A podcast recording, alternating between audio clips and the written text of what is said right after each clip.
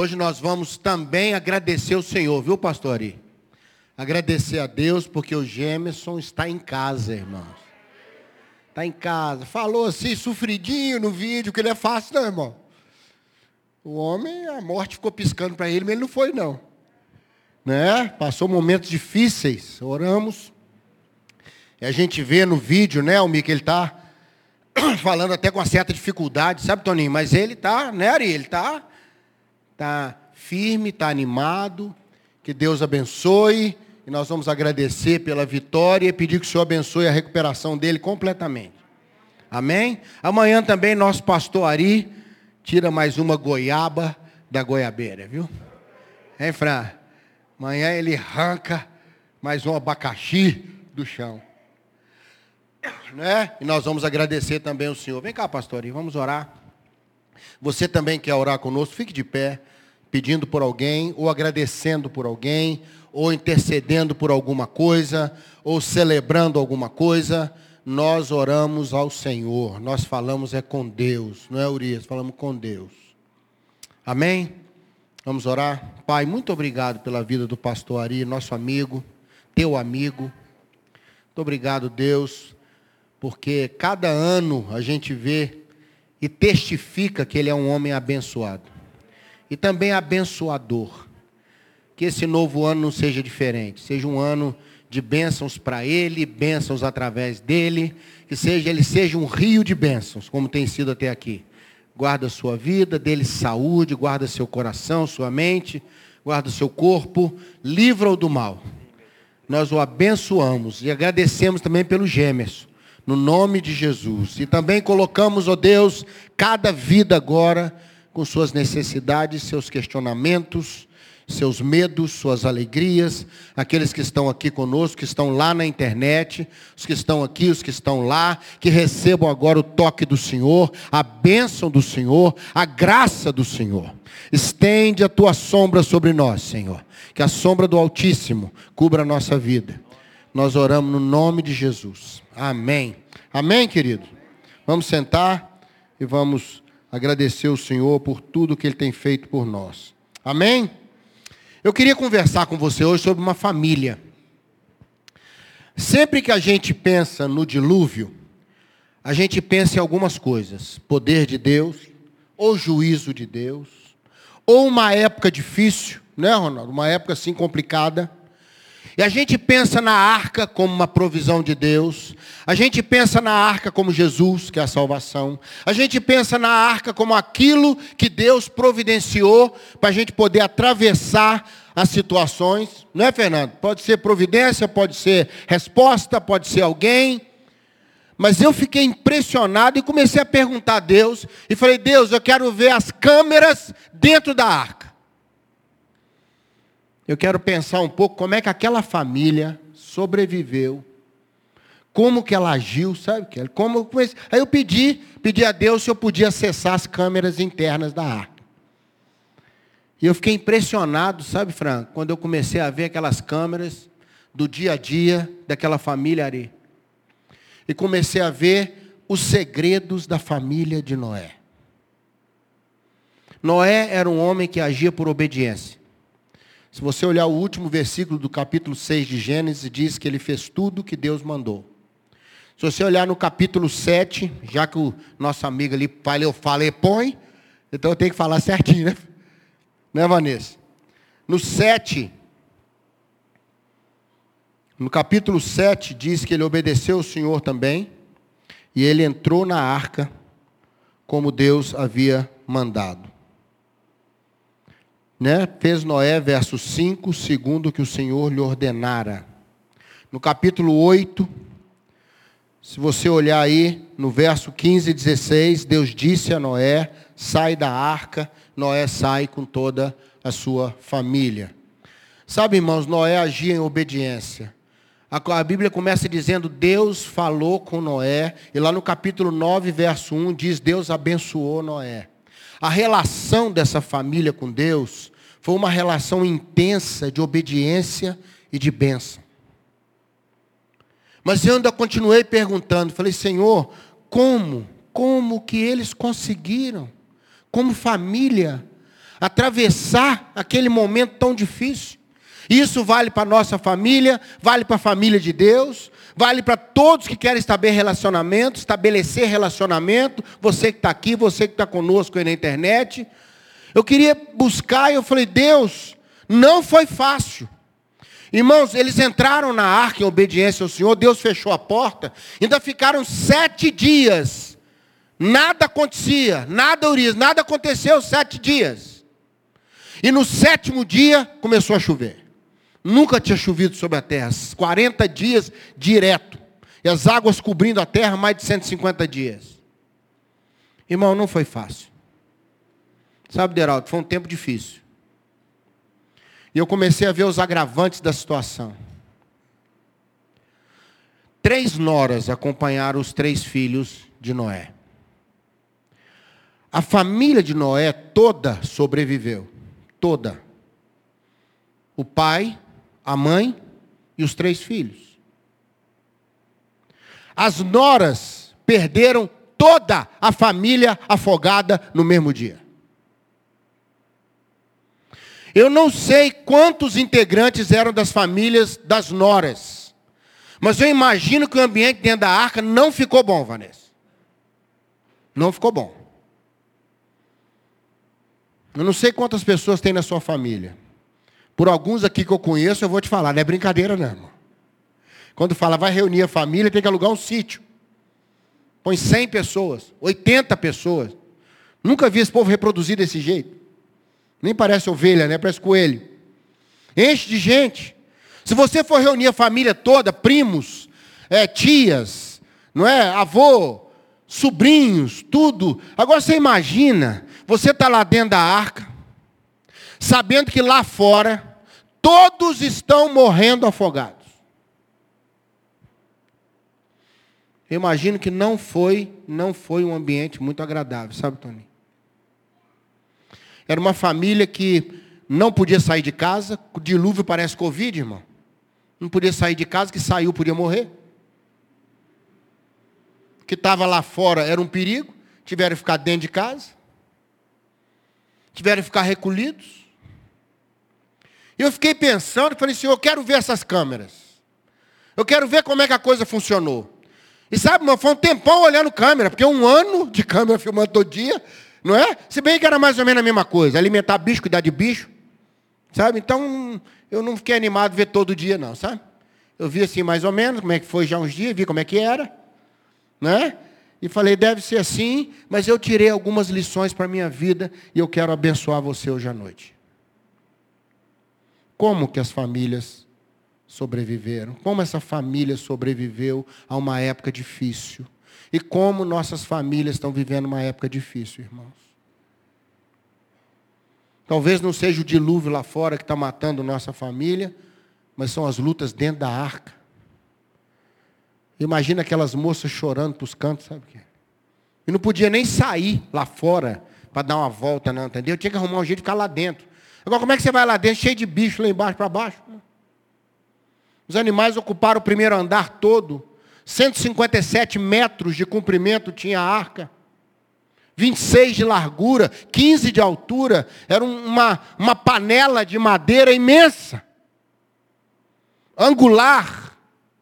Não era um barco para navegar, era um barco para flutuar. Uma angulação perfeita.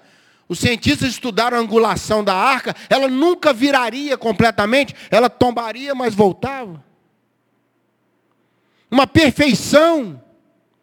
Mas e lá dentro? Às vezes eu olho as famílias, aleluia, Deus fez uma arca bonita, lá fora está difícil, mas nós estamos protegidos, mas e dentro? E as lutas, e as perdas, e o choro das noras, como é que se conversa com essas moças?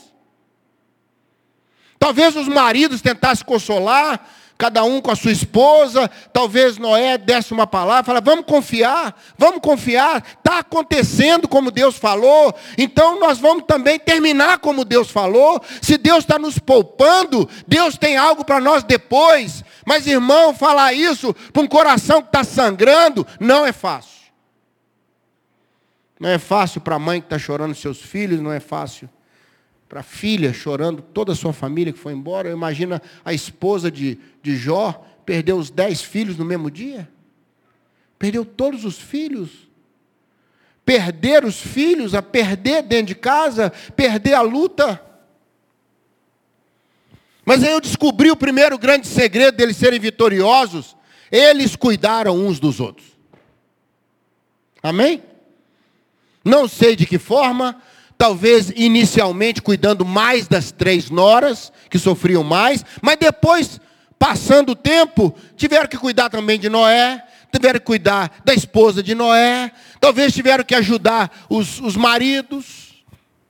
Eu não sei ao longo do processo, não é? Como é que foi acontecendo? Eu fico imaginando a mulher de Noé falar: Ó, oh, fui alimentar o leão ontem, quase me pegou. Aí eles falam, não, então agora é, é, o genro que vai alimentar o leão, você vai alimentar a tartaruga. Com certeza eles se cuidaram. Irmãos, o segredo para nós, como família é, é, celular, como família cristã, como família eclesiástica, nós precisamos cuidar uns dos outros, porque alguns vão ter perdas maiores do que outros. Está ouvindo isso aí no seu coração? Você que está tendo uma perda maior, tenha paciência, porque você vai ser cuidado por quem está tendo uma perda menor.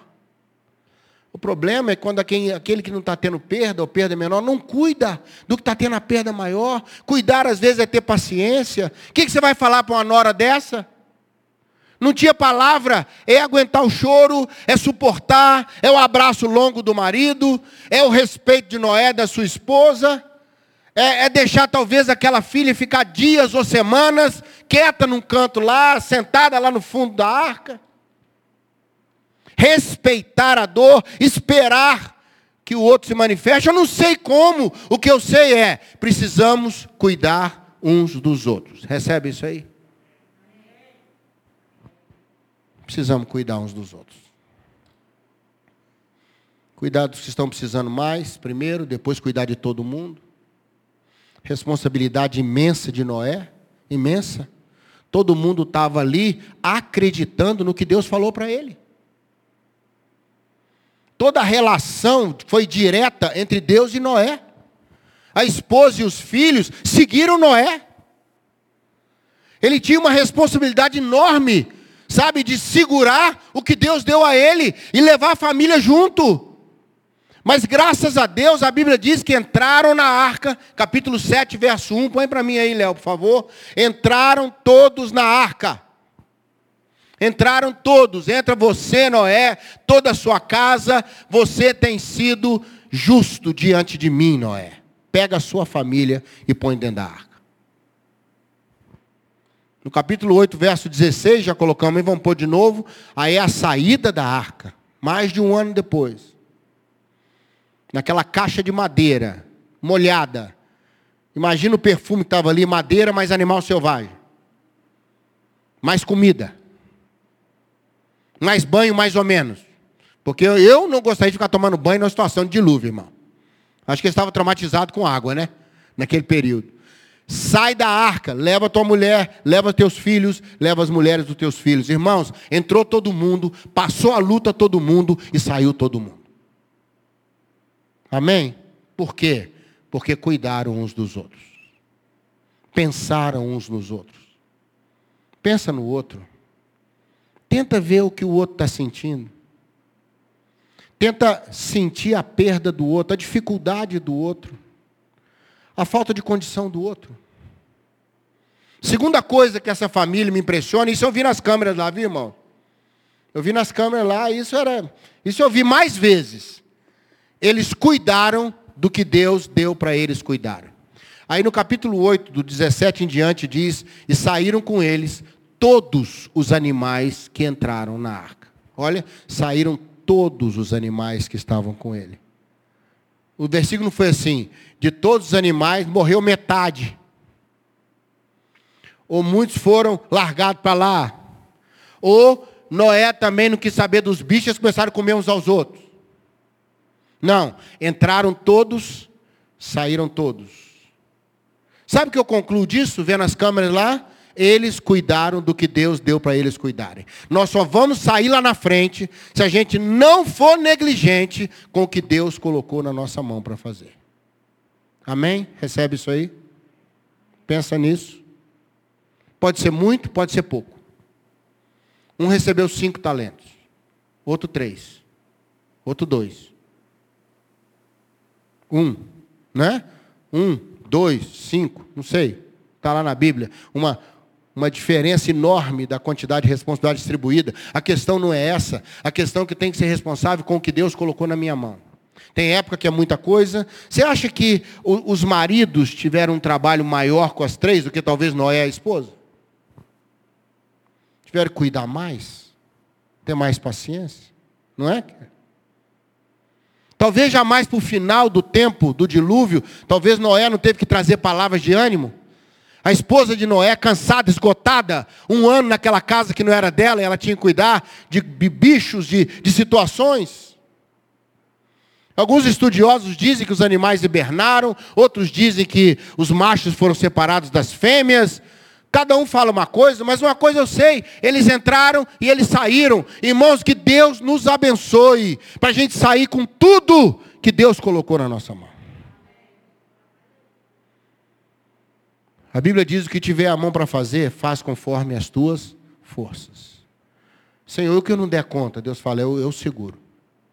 Eu seguro. O cordão de três dobras não se rompe. Três dobras ali não são três cordões, não. São três amarras na corda. É uma estrutura maior encaixada na estrutura colocada. Quem deu a ordem de entrar na arca foi o Senhor. Quem vai te dar graça para segurar o que está dentro da arca é o Senhor. Confia nisso. Amém? Você está recebendo essa palavra? Você que está conosco na internet, pensa nisso. Terceira coisa, irmãos. Eles viveram cada dia. Ficava impressionado, Cleber, vendo na câmera como é que cada dia, uma rotina cruel, cruel. Tinha que haver uma rotina na arca. Tinha que haver um cuidado. Não dá para ficar inventando na arca. Não dá para ficar abrindo a janela fora de hora. Deixa eu te falar uma coisa. Deus fechou a porta, mas a janela Noé podia abrir e fechar. Ninguém estava preso dentro da arca. A arca é uma opção que Deus dá para a sua vida e para a minha vida. A Bíblia diz que Noé abriu a janela, soltou o corvo. Abriu a janela, soltou a pomba. A pomba voltou na janela. Voltou para Noé com uma folha de oliveira. Não havia, ninguém estava preso dentro da arca, Marcos. Ninguém estava, Deus não escraviza ninguém dentro da opção que Ele dá. Deus espera que a gente confie que a arca é a única coisa possível naquela hora. A arca talvez seja o silêncio, a arca talvez seja o tempo, a arca talvez seja uma providência de fora, a arca talvez seja uma estratégia que Deus vai dar mas nunca será obrigatório. Se há um Deus que não escraviza no relacionamento, é o nosso Deus. A porta ele responsabiliza, mas a janela é por nossa conta. Se ele larga a janela aberta, podia entrar água dentro da arca. Há coisas na arca que são nosso cuidado. Mas eu fiquei vendo que eles viveram cada dia. Irmãos, eles não, Deus não falou com Noé quando terminaria o dilúvio. Não pode ler na sua Bíblia. Ele ainda ficou esperando. Depois que as águas começaram a baixar, ele olhou, a pomba voltou. Aí a Bíblia diz que Noé começou a ver em volta da arca, tudo estava enxuto, mas mesmo assim, ele só saiu quando Deus mandou. Noé falou: Eu não, eu não mexo nesse negócio, não.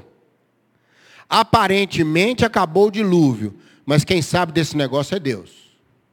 Não vai por circunstância, não. Espera Deus encaixar a hora certa, amém? Ah, tudo indica que secou. Você pode ler lá no capítulo 8 que Noé ainda esperou, mesmo estando enxuto em volta, ele esperou Deus falar, é agora, pode sair. Levantou um altar para o Senhor de gratidão, o Senhor o abençoou, falou, sede fecundo, pode encher a terra, nunca mais vai acontecer isso, Noé, fique em paz.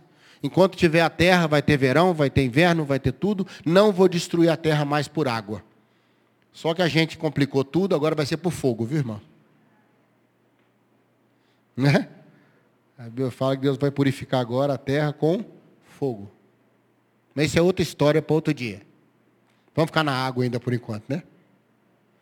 O Senhor falou: vamos para frente, Noé. Viva cada dia.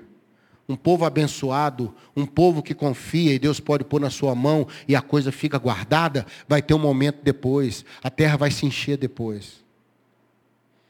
Interessante que Noé não teve problema dentro da arca, só teve problema depois que saiu da arca. Infelizmente. O dilúvio ele aguentou, mas o dilúvio do vinho, da alegria, sufocou a vida dele, expôs sua nudez, seus filhos se expuseram.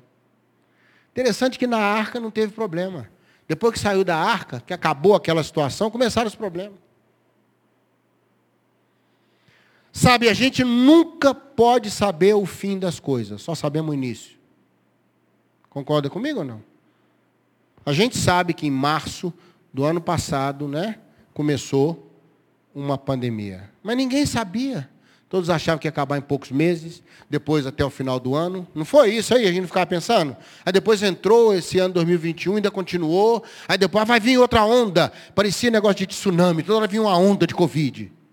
Vai vir não sei o quê. Ó, oh, não pode afrouxar, que pode começar tudo de novo. Aí depois começou a cepa não sei o quê, a cepa não sei o quê, da Índia, da não sei aonde. Aí sempre uma expectativa. Aí a pessoa fala, isso não vai acabar, não, gente. Mas deixa eu te falar uma coisa nessa vida: nenhum de nós sabe como as coisas vão terminar. Nenhum de nós. Eu ia visitar um irmão há uns dez dias atrás. E falou, pastor, não vem não, porque eu testei Covid positivo hoje. Era o dia que eu ia visitar ele. Eu ia alguns dias antes, acho que eu dei esse testemunho aqui, e houve alguns impedimentos. Eu iria quando ele estava no auge, no auge da, como é que fala? Da transmissão, né? Da transmissão. Da, da... Ele estava incubado ali. Coincidiu, pela graça de Deus, eu estava viajando no final de semana que eu ia. Não fui.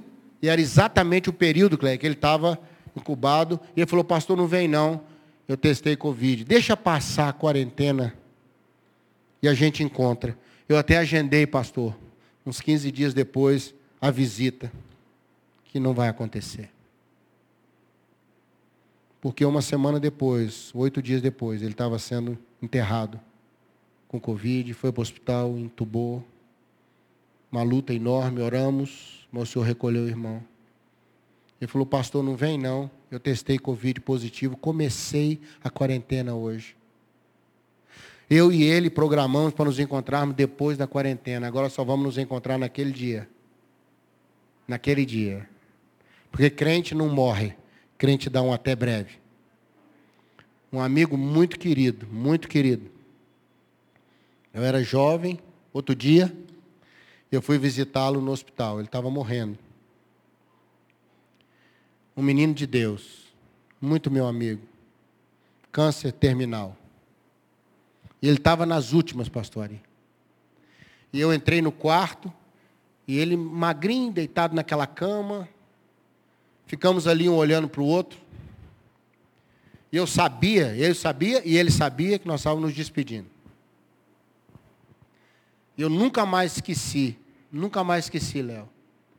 Eu segurei na mão dele. Começamos a orar um pelo outro. E quando nós vimos, Toninho, estava orando em línguas, eu e ele. E a gente entendia em português o que falava em línguas. Uma coisa, experiência única na minha vida. Tivemos aquele momento muito sobrenatural, muito gostoso. E quando acabou, eu apertei a mão dele e falei: Então, meu amigo, adeus. Deus te abençoe. Aí ele apertou a minha mão e disse: Adeus, não. Até breve. Adeus, não. Até breve. Daquele dia em diante, eu nunca mais falo adeus para um irmão. Não existe adeus para nós. Amém? não existe a Deus para nós. Até breve. Naquele dia, eu vou reencontrar Esdras, era o nome dele. Até breve. Depois que a gente morre, sai do tempo, entra na eternidade. Então, meu irmão, 30 anos, 20 anos, 100 anos, é como um piscar de olhos. Para nós é muito tempo, entendeu, Ana? Para ele é rápido. A Bíblia diz que é como mil anos é como um dia, para dar um paralelo né, de, da rapidez como voam as coisas na eternidade.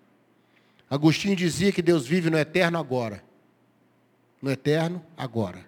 Para Deus é sempre já. Já. Quero abençoar você. Quero pedir a Deus que Deus nos dê graça de nós nos cuidarmos. De nós cuidarmos do que Deus tem nos dado.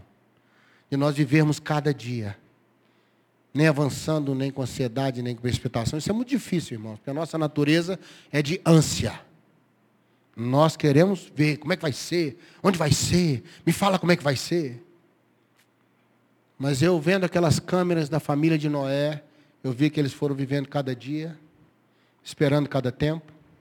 Tem o tempo do corvo, tem o tempo da pomba, tem o tempo de sair da arca, de levantar o altar, de seguir em frente. Recebe essa palavra hoje? Vamos orar? Pai, todos nós estamos navegando nessa arca da vida. Tem águas muito complicadas em volta de nós. Essa geração é diluviana. Se o que está nela entrar dentro de onde nós estamos, vai nos destruir. Nós temos sido preservados pela arca do Evangelho, pela arca da fé. São tempos muito difíceis, muito difíceis. Nossos filhos sofrem, nossas noras, nossos genros, nossos pais, nossos irmãos, nossos filhos, netos. Todos com o barulho da arca e o som das águas enormes lá fora. Mas nós queremos aprender com a família de Noé que existe um caminho um caminho por onde a família pode passar. Seja a família nuclear, ó Deus, seja a família cristã, seja a família da igreja, família de Deus, nós podemos atravessar esse período. O dilúvio passa. A arca suporta. Mas nós precisamos entrar e sair na graça do Senhor. Dá-nos esse coração, Deus Dá-nos um coração de manter a janela bem guardada. Dá-nos, ó Deus, o cuidado uns com os outros e o cuidado com aquilo que o Senhor nos tem dado. Vivendo cada dia, porque basta cada dia o seu problema, mas também diz que esse é o dia que o Senhor fez. E nós caminhamos cada dia, cada dia, comendo o pão de cada dia que o Senhor nos dá. O maná está todas as manhãs nos esperando. Muito obrigado, Pai o Senhor tem cuidado de nós. É o que nós oramos agradecidos no nome de Jesus. Amém, amém, amém. Amém, querido? Deus te abençoe. Pastor, alguma coisa? Ah, terça-feira que vem é feriado. E haverá culto normal, tá bom? Conversei com o pastor Léo. E vamos ter culto normal na semana que vem, dia 2. Não, não é dia de finado, não é dia de vivos, viu gente? Tá? Venha estar conosco, vamos adorar o Senhor. Deus te abençoe.